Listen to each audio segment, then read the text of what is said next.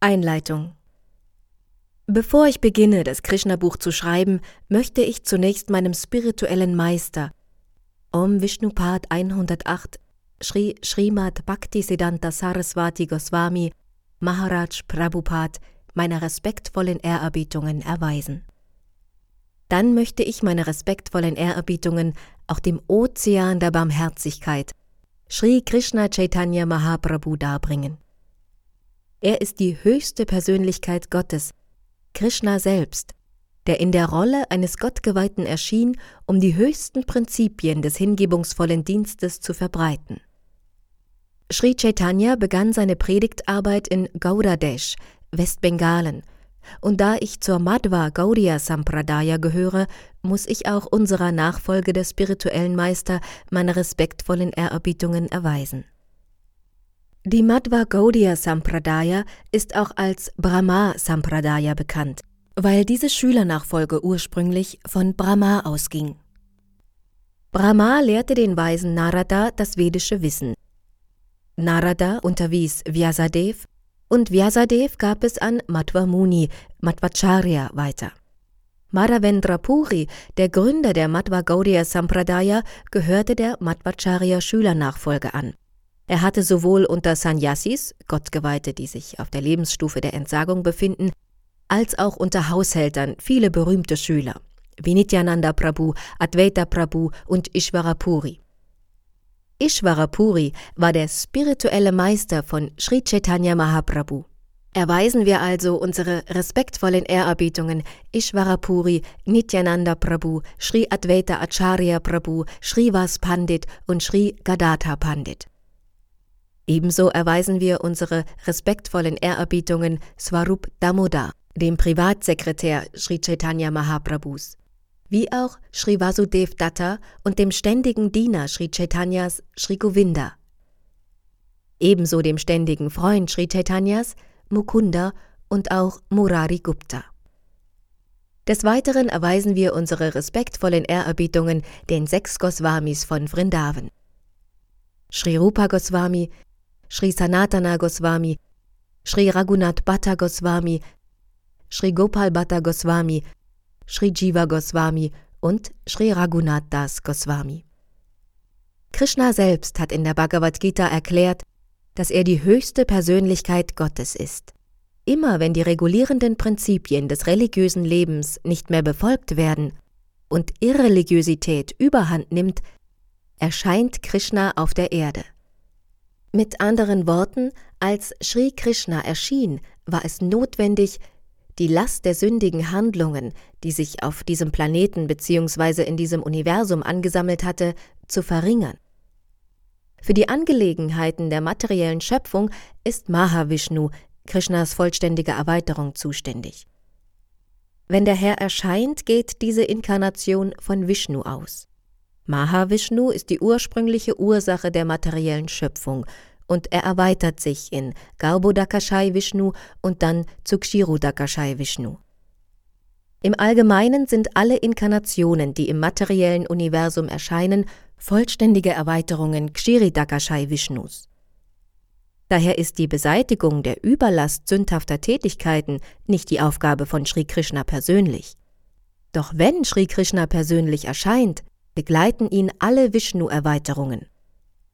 Krishnas Erweiterungen, nämlich Narayan, die vierfache Erweiterung Vasudev, Shankarshan, Pradyumna und Aniruddha, sowie auch die vollständige Teilerweiterung Matsya, die Fischinkarnation. Andere Yuga-Avatars, die Inkarnationen in den jeweiligen Zeitaltern und die Manvantar-Avatars, die Inkarnationen Manus. Sie alle kommen zusammen und erscheinen gemeinsam mit Krishna, der höchsten Persönlichkeit Gottes. Krishna ist das vollkommene Ganze, und alle vollständigen Erweiterungen und Inkarnationen leben stets mit ihm zusammen. Als Krishna erschien, war Sri Vishnu also ebenfalls bei ihm. Krishna erscheint in Wirklichkeit, um seine Vrindavan-Spiele zu offenbaren und die vom Glück begünstigten bedingten Seelen zu sich hinzuziehen und zur Rückkehr nach Hause zurück zu Gott zu bewegen. Das Töten der Dämonen geschah gleichzeitig mit Krishnas Spielen in Vrindavan, wurde jedoch nur von seiner Vishnu-Erweiterung ausgeführt. In der Bhagavad Gita wird im 20. Vers des achten Kapitels gesagt, dass es noch eine andere, ewige Natur gibt, den spirituellen Himmel, der transzendental zur manifestierten und unmanifestierten Materie ist. Die manifestierte Welt kann in der Form von vielen Sternen und Planetensystemen gesehen werden und besteht aus Sternen und Planeten wie Sonne und Mond. Doch jenseits davon existiert ein unmanifestierter Teil der Schöpfung, der niemandem, der sich in dem gegenwärtigen grobstofflichen Körper befindet, zugänglich ist. Und jenseits dieses Bereiches der unmanifestierten Materie liegt die spirituelle Welt.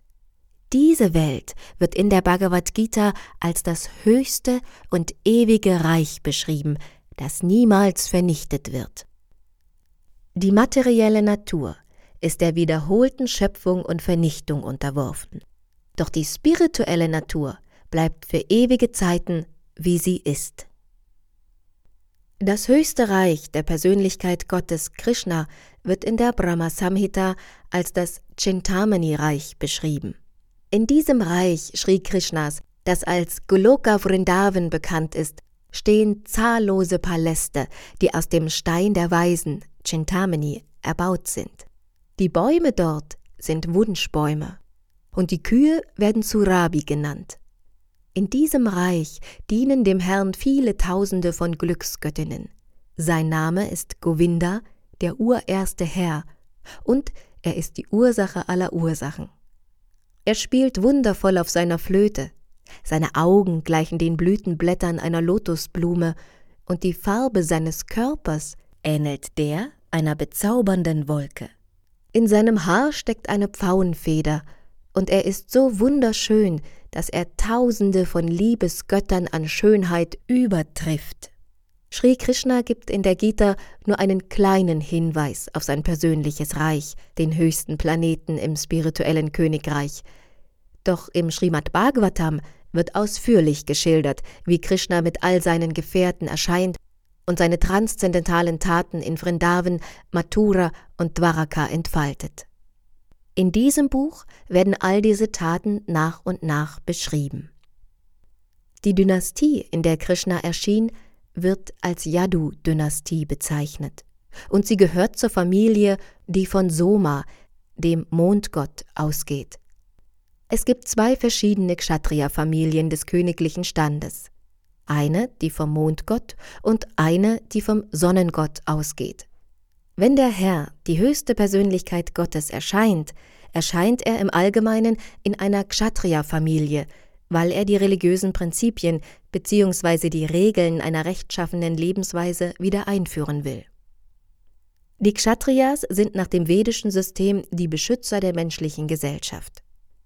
Als die höchste Persönlichkeit Gottes als Sri Ramachandra auf die Erde kam, erschien er in der Familie, die vom Sonnengott abstammte und als Raghuvangsa bezeichnet wird. Und als er als Sri Krishna erschien, tat er dies in der Familie der Yaduvamsa. Im Srimad Bhagavatam wird im 24. Kapitel des neunten Kantos eine lange Liste der Könige der Yaduvangsa aufgeführt, die alle sehr bedeutende und mächtige Herrscher waren. Krishnas Vater, Vasudev, war der Sohn Shurasenas, der der Yadu-Dynastie angehörte. In Wirklichkeit gehört Krishna, die höchste Persönlichkeit Gottes, natürlich zu keiner Dynastie der materiellen Welt. Doch durch seine Gnade wird die Familie, in der er erscheint, berühmt. Sandelholz zum Beispiel stammt aus Malaysia. Sandelholz ist berühmt für seine Eigenschaften, und diese Eigenschaften haben direkt nichts mit Malaysia zu tun, doch weil es zufällig größtenteils aus Malaysia kommt, ist es als malaysisches Sandelholz bekannt.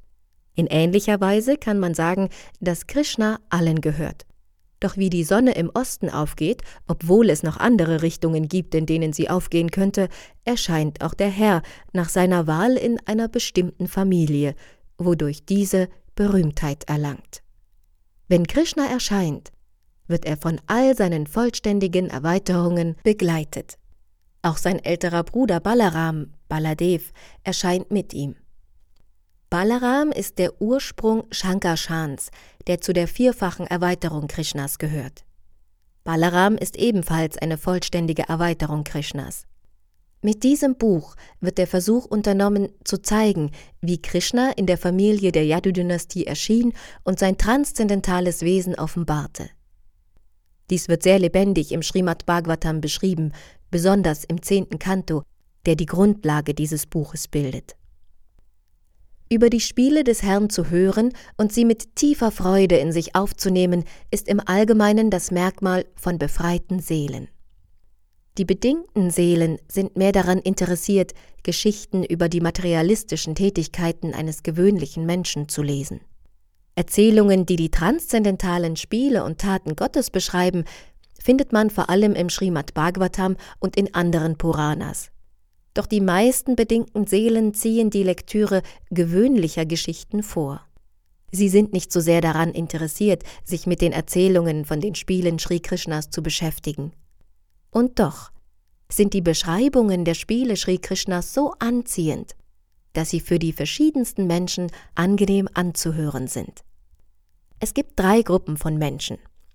Die einen nennt man befreite Seelen, die anderen sind diejenigen, die versuchen, befreit zu werden, und die dritten sind die materialistischen Menschen. Ob man befreit ist oder versucht, Befreiung zu erlangen, ja selbst wenn man ein großer Materialist ist, die Spiele Sri Krishnas sind es wert, dass man sich mit ihnen eingehend auseinandersetzt. Befreite Persönlichkeiten führen keine materialistischen Tätigkeiten aus. Aber die Theorie der Unpersönlichkeitsanhänger, dass man nach der Befreiung inaktiv werde und nichts mehr zu hören brauche, ist deswegen noch lange nicht richtig. Denn in Wirklichkeit ist auch eine befreite Seele nicht inaktiv. Eine spirituelle Seele kann niemals inaktiv sein. Sie ist sowohl im bedingten als auch im befreiten Zustand aktiv. Wenn ein Mensch zum Beispiel krank ist, ist er auch aktiv. Aber jede Bewegung ist für ihn schmerzhaft. Der gleiche Mensch wird, wenn er von seiner Krankheit geheilt ist, nicht untätig, sondern ist immer noch aktiv, doch im gesunden Zustand handelt er voller Freude. Ebenso kann es zwar möglich sein, dass es den Unpersönlichkeitsanhängern gelingt, sich von den krankhaften bedingten Tätigkeiten zu befreien, aber sie wissen nichts von den Tätigkeiten im gesunden Zustand. Wer tatsächlich befreit und mit vollkommenen Wissen erleuchtet ist, beginnt über die transzendentalen Spiele und Taten Krishnas zu hören. Eine solche Beschäftigung ist eine reine spirituelle Tätigkeit. Für Menschen, die tatsächlich befreit sind, ist es von fundamentaler Wichtigkeit, über die Spiele Krishnas zu hören. Dies ist für die befreiten Seelen der Gegenstand höchster Freude. Aber auch für diejenigen, die versuchen, befreit zu werden, wird der Pfad zur Befreiung deutlich erkennbar, wenn sie solche Erzählungen wie die Bhagavad Gita und das Srimad Bhagavatam hören. Die Bhagavad Gita ist die vorbereitende Studie zum Srimad Bhagavatam. Durch das Studium der Gita wird man sich der Position Sri Krishnas voll bewusst.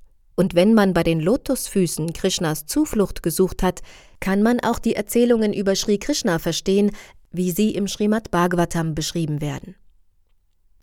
Sri Chaitanya gab daher seinen Nachfolgern den Auftrag, überall Krishna Katha zu verkünden.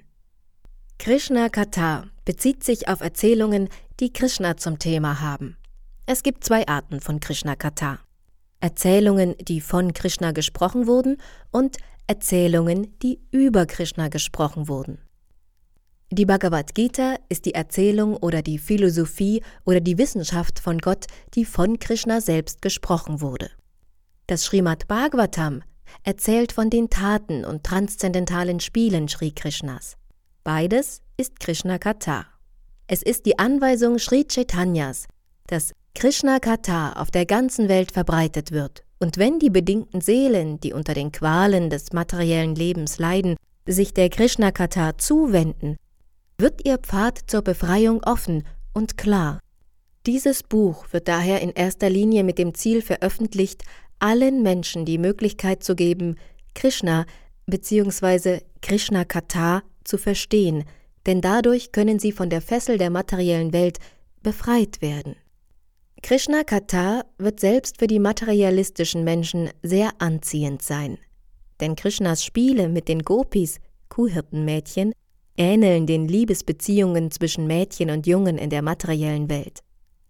Die Neigung zur Sexualität, wie die Menschen sie kennen, ist nicht unnatürlich, denn die gleiche Neigung zur Sexualität ist auch in der ursprünglichen Persönlichkeit Gottes vorhanden.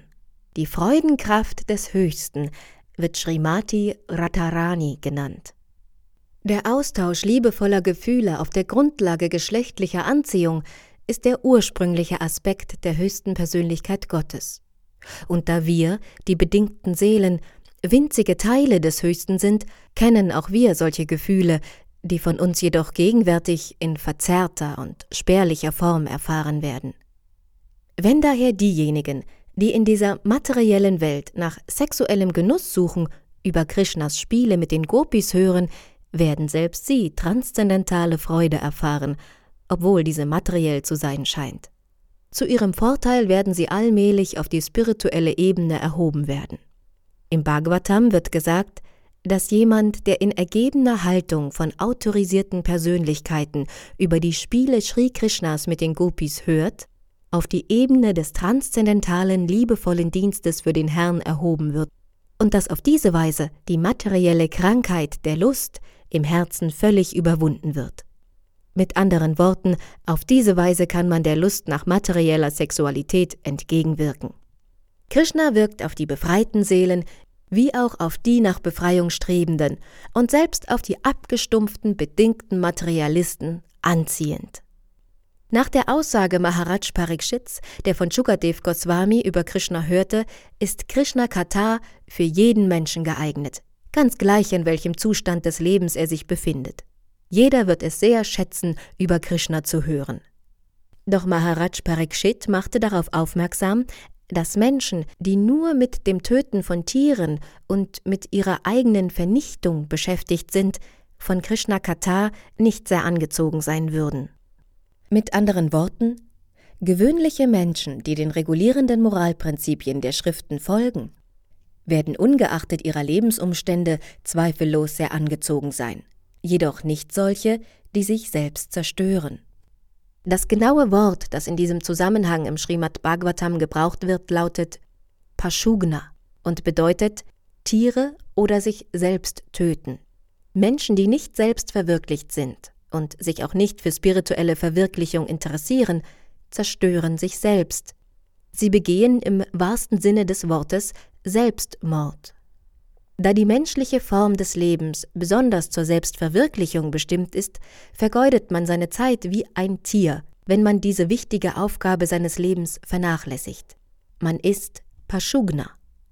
Die andere Bedeutung des Wortes Pashugna bezeichnet diejenigen, die tatsächlich Tiere töten, das heißt die Fleischesser, die manchmal sogar Hunde essen. Solche Personen töten auf verschiedenste Weise Tiere, wie durch Jagen, Eröffnen von Schlachthäusern und so weiter. Solche Menschen können an Krishna Kata keinen Geschmack finden. König Parikshit war besonders begierig, Krishna Kata zu hören, weil er wusste, dass seine Vorfahren, insbesondere sein Großvater Arjuna, in der Schlacht von Kurukshetra nur dank Krishnas Hilfe siegreich gewesen war. Wir sollten die materielle Welt ebenfalls als ein Schlachtfeld von Kurukshetra betrachten. Auf diesem Schlachtfeld kämpft jeder hart um seine Existenz. Und auf Schritt und Tritt lauern Gefahren. Maharaj Parikshit verglich das Schlachtfeld von Kurukshetra mit einem riesigen Ozean voller gefährlicher Untiere. Sein Großvater Arjuna musste gegen große Helden wie Bhishma, Drona, Karna und viele andere kämpfen, die keine gewöhnlichen Krieger waren. Solche Krieger wurden mit Timingila-Fischen verglichen. Denn Timingila-Fische können ohne weiteres große Wale verschlingen. Ähnlich hätten die großen Krieger auf dem Schlachtfeld von Kurukshetra mit Leichtigkeit viele Arjunas verschlingen können.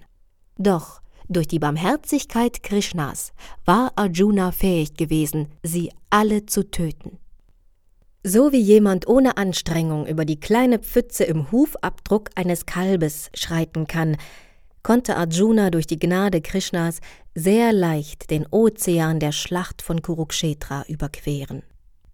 Maharaj Parikshit wusste Krishnas Taten noch aus vielen anderen Gründen sehr zu schätzen. Nicht nur sein Großvater war von Krishna gerettet worden, sondern auch er selbst. In der Schlacht von Kurukshetra waren alle Mitglieder der Kuru-Dynastie gefallen. Sowohl die Söhne und Enkel auf der Seite Dhritarashtras als auch auf Seiten der Pandavas. Außer den fünf Pandava-Brüdern war jeder auf dem Schlachtfeld umgekommen. Maharaj Parikshit befand sich zu dieser Zeit im Leib seiner Mutter. Sein Vater Abhimanyu, der Sohn Arjunas, war ebenfalls auf dem Schlachtfeld von Kurukshetra gefallen. Und so war Maharaj Parikshit ein nachgeborenes Kind. Noch als er sich im Schoß seiner Mutter befand, schoss Ashwatam eine Brahmastra-Waffe ab, die ihn hätte töten sollen. Als Maharaj Parikshits Mutter Uttara sich in ihrer Not an Krishna wandte, ging Krishna, der die Gefahr des Mordes an dem ungeborenen Kind sah, als Überseele in ihre Gebärmutter ein und rettete auf diese Weise Maharaj Parikshit. Ein anderer Name Maharaj Parikshits ist daher Vishnurata, weil er von Sri Vishnu persönlich beschützt wurde, als er sich noch im Mutterleib befand. Jeder in jeder Lebenslage sollte daher begierig sein, über Krishna und seine Taten zu hören. Denn Krishna ist die höchste absolute Wahrheit, die Persönlichkeit Gottes. Er ist alldurchdringend, er lebt im Herzen eines jeden und er existiert als die universale Form. Und dennoch erscheint er, wie er selbst in der Bhagavad Gita sagt, in der menschlichen Gesellschaft in seiner ursprünglichen Gestalt nur um jeden einzuladen, in sein transzendentales Reich zurückzukehren, zurück nach Hause, zurück zu Gott. Jeder sollte sich bemühen, etwas über Krishna zu erfahren, und deshalb möchten wir dieses Buch vorlegen, um den Menschen etwas über Krishna mitzuteilen, damit sie aus ihrem menschlichen Leben den vollkommenen Nutzen ziehen können. Im neunten Kanto des Srimad Bhagavatam wird Sri Baladev als der Sohn Rohinis, einer Frau Vasudevas, bezeichnet.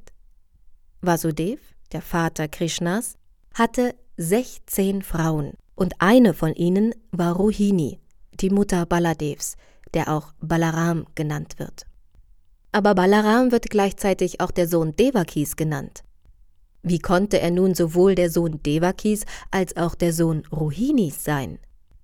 Dies war eine Frage, die Maharaj Parikshit Shukadev Goswami stellte, und sie wird im weiteren Verlauf beantwortet werden. Maharaj Parikshit fragte Shukadev Goswami auch, warum Sri Krishna gleich nach seinem Erscheinen als der Sohn Vasudevs zum Haus Nanda Maharajs in Vrindavan, Gokula, gebracht wurde. Er wollte außerdem wissen, welche Taten und Spiele Krishna ausführte, während er sich in Vrindavan und in Mathura aufhielt. Und vor allem wollte Maharaj Parikshit wissen, warum Krishna seinen Onkel Kamsa tötete. Kamsa, der Bruder seiner Mutter, war ein naher und höher gestellter Verwandter Krishnas, und man wird sich fragen, warum Krishna ihn tötete. Maharaj Parikshit fragte auch, wie viele Jahre Sri Krishna in der menschlichen Gesellschaft blieb, wie lange er über das Königreich von Dwaraka regierte und wie viele Frauen er dort heiratete. Für einen Kshatriya-König ist es im Allgemeinen üblich, mehr als eine Frau anzunehmen, und daher fragte Maharaj Parikshit nach der Anzahl der Frauen, die Krishna heiratete. Shukadev Goswamis Antworten auf diese und viele andere Fragen von Maharaj Parikshit bilden das Thema dieses Buches. Die Erhabenheit Maharaj Parikshits und Shukadev Goswamis ist einzigartig.